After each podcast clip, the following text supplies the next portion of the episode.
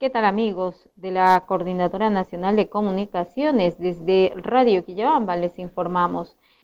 La neumonía y el dengue son otras enfermedades a las cuales tiene que enfrentar la región del Cusco. Otras enfermedades como las infecciones respiratorias agudas, neumonías y el dengue siguen acechando a la población. De acuerdo al último boletín epidemiológico de la Dirección Regional de Salud del Cusco, hasta la semana 31 del presente año ya se han reportado 20.228 casos de infecciones respiratorias agudas que no son precisamente neumonías el informe, según la direza, representa la cifra más baja en los últimos cinco años. En relación a neumonías, se tienen registrados 832 casos y 51 muertos, de los cuales 222 casos corresponden a población vulnerable de menores de 5 años de edad, dentro de los cuales se encuentran cuatro defunciones. Llama la atención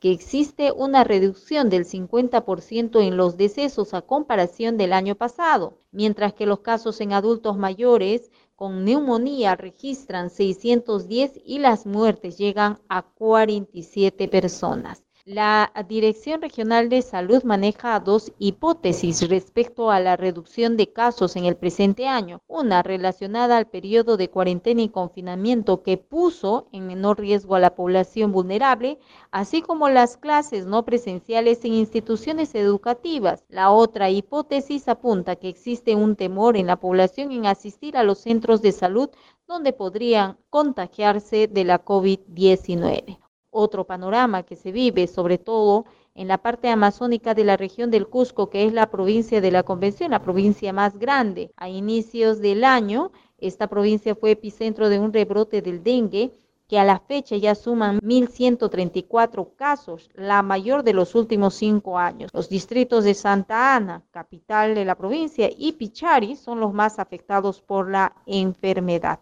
En las últimas tres semanas, se reportó solo un caso, sin embargo, la direza afirma que no se tiene el control del brote.